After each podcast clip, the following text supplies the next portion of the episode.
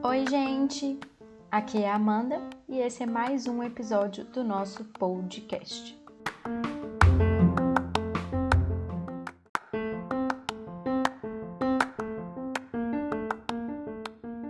Se é a sua primeira vez por aqui, eu sou a Amanda Oliveira e esse é o nosso podcast para a gente poder conversar sobre assuntos que são relevantes e que podem ajudar outras pessoas por aí.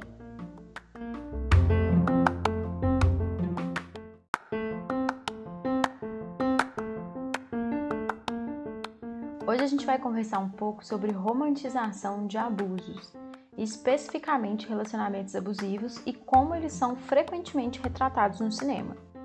Então eu vou falar de três exemplos muito conhecidos que fizeram ou fazem ainda ou estão começando a fazer muito sucesso por aí e que nada mais são do que retratos de relacionamentos abusivos em suas mais diversas formas e, enfim, maneiras como eles, esses relacionamentos podem surgir.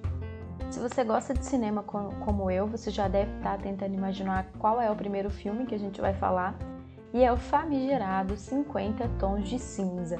Se você ainda não viu esse filme ou nunca ouviu falar, que eu acho que é bem improvável, eu vou ler aqui para você uma sinopse bem rapidinha. A estudante de literatura Anastasia Steele, de 21 anos, entrevista o jovem bilionário Christian Grey como um favor à sua colega de quarto Kate. Ela vê nele um homem atraente e brilhante e ele fica igualmente fascinado por ela. Embora seja sexualmente inexperiente, Anastácia mergulha de cabeça nessa relação e descobre os prazeres do sadomasoquismo, tornando-se o objeto de submissão do enigmático Grey. Bom, se você estava em algum universo paralelo por aí, esse filme, né, é uma trilogia e o primeiro filme é de 2015.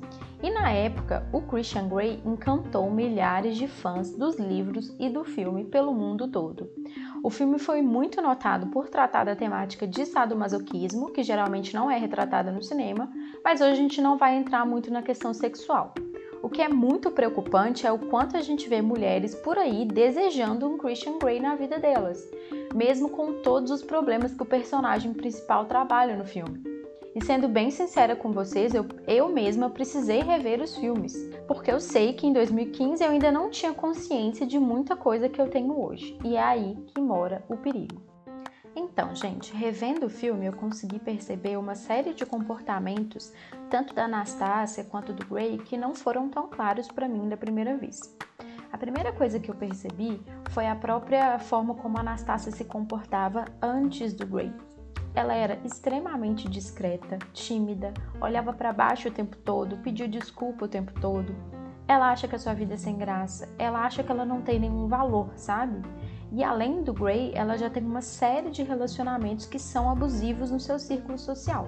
A gente consegue notar abusos que vêm da sua melhor amiga, Kate, do amigo dela, o José, da mãe dela e do chefe dela que aparece nos próximos filmes da trilogia. Já os comportamentos abusivos no relacionamento, em muitos momentos eles são mais claros, em alguns nem tanto. Por exemplo, toda vez que a Anastácia recusava alguma coisa, o Christian dava presentes para ela, e os presentes variavam desde livros raríssimos até notebook, celular, flores, enfim, até viagens paradisíacas estão nessa lista. Outros comportamentos que são muito típicos são: Christian afastava Anastácia do convívio com amigos e família, ele tinha um excesso de controle, né? na verdade, um controle da vida da Anastácia. Quando ela questionava alguma coisa, ele gritava, ele se afastava.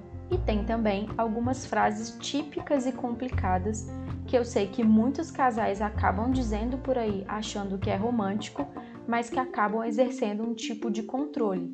Frases como: Eu preciso de você ou Eu não consigo te deixar sozinha. Apesar de muitas dessas coisas parecerem inofensivas, são esses e outros comportamentos que podem prender mulheres em relações abusivas. Esse tipo de coerção pode evoluir para outros tipos de abuso. Então, por favor, gente, não romantizem o Christian Grey.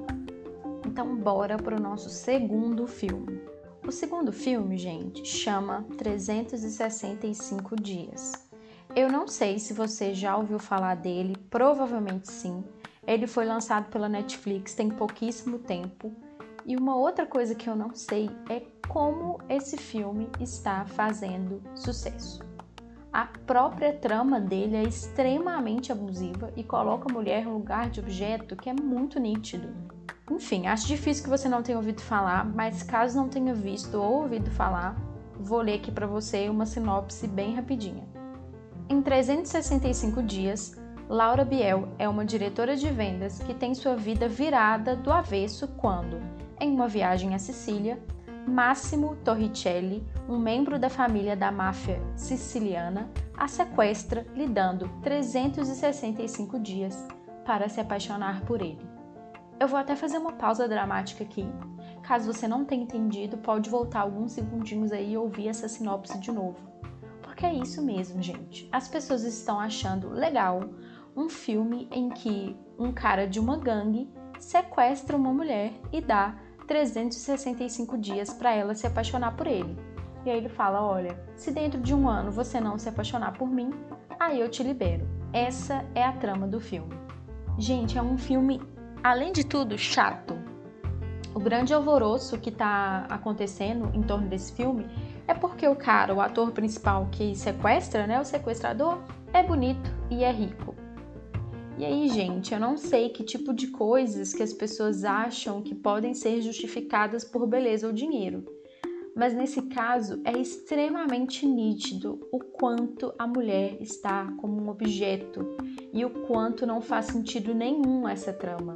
E a gente vê muitas mulheres na internet defendendo o Máximo, porque dizem que ele era uma pessoa complicada.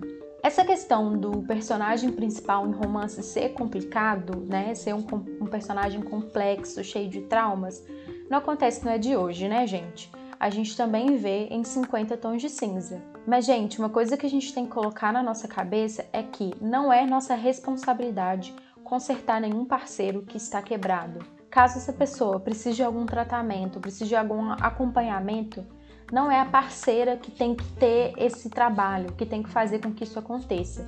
Essa pessoa tem que procurar uma ajuda psicológica, essa pessoa tem que procurar resolver os seus próprios problemas e não a gente ficar gastando energia e nossa saúde mental para consertar pessoas. Já basta a gente tentar resolver os nossos próprios problemas. Então, gente, esse eu acho que é muito nítido, nem tenho o que dizer. Então, por favor, se você ainda não viu, não perca seu tempo assistindo esse filme. Ele é muito ruim, ele tem uma temática muito ruim e ele trata as mulheres como objetos sexuais, assim. O filme tem bastante apelo sexual, né?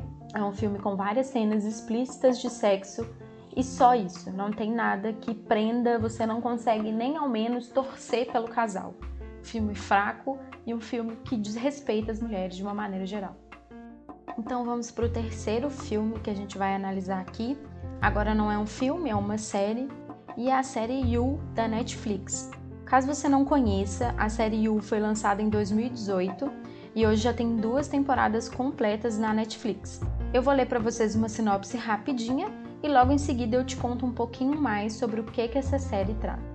You conta sobre Joseph Goldberg, um gerente de livraria que se envolve com um de seus clientes, uma jovem chamada Guinevere Beck. Mas, quando Joe se apaixona por alguém, o amor pode rapidamente transformar-se em obsessão.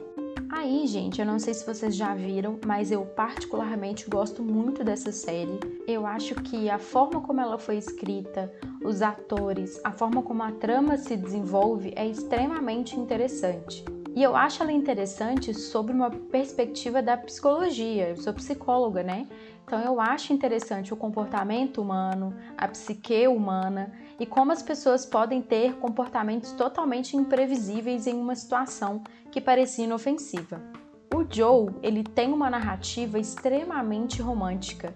Ele é um conhecedor de livros, então ele traz muito dessa, dessa fala romântica, né? dessa linha de raciocínio romântica. Mas é muito nítido o quanto é diferente o que ele fala do que ele efetivamente faz. E além disso, a série nos faz repensar algumas coisas que a gente fala e que a gente não deveria falar. Porque se a gente interpretar essas falas românticas no sentido literal, a gente vai entender o quanto que elas são perigosas. Uma dessas falas que a gente costuma dizer e que são muito perigosas é uma fala que a Beck inclusive traz durante a primeira temporada. Ela fala: "Eu queria alguém que fizesse tudo por mim". E o Joe faz tudo por ela, mas ele faz tudo mesmo.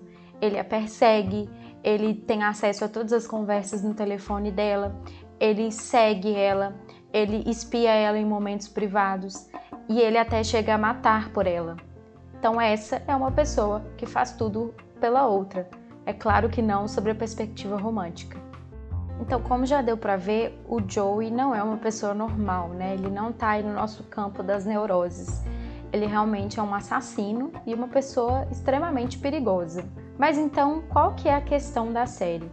É que muitas pessoas foram para a internet e para as redes sociais defendendo Joe, como se tudo que ele fez se justificasse pelo amor que ele tinha pela Beck. Inclusive, o ator principal foi a público para dizer para as mulheres: gente, esse homem não é legal, esse homem é um criminoso. E isso é muito grave. As coisas que as pessoas têm se permitido passar por um amor, um ideal de amor romântico, é extremamente grave e a gente precisa se atentar para isso. Então, se você ainda não viu You, essa é uma série que eu indico, mas por favor, gente, não vão se apaixonar pelo Joey, beleza? Não é legal o que ele faz.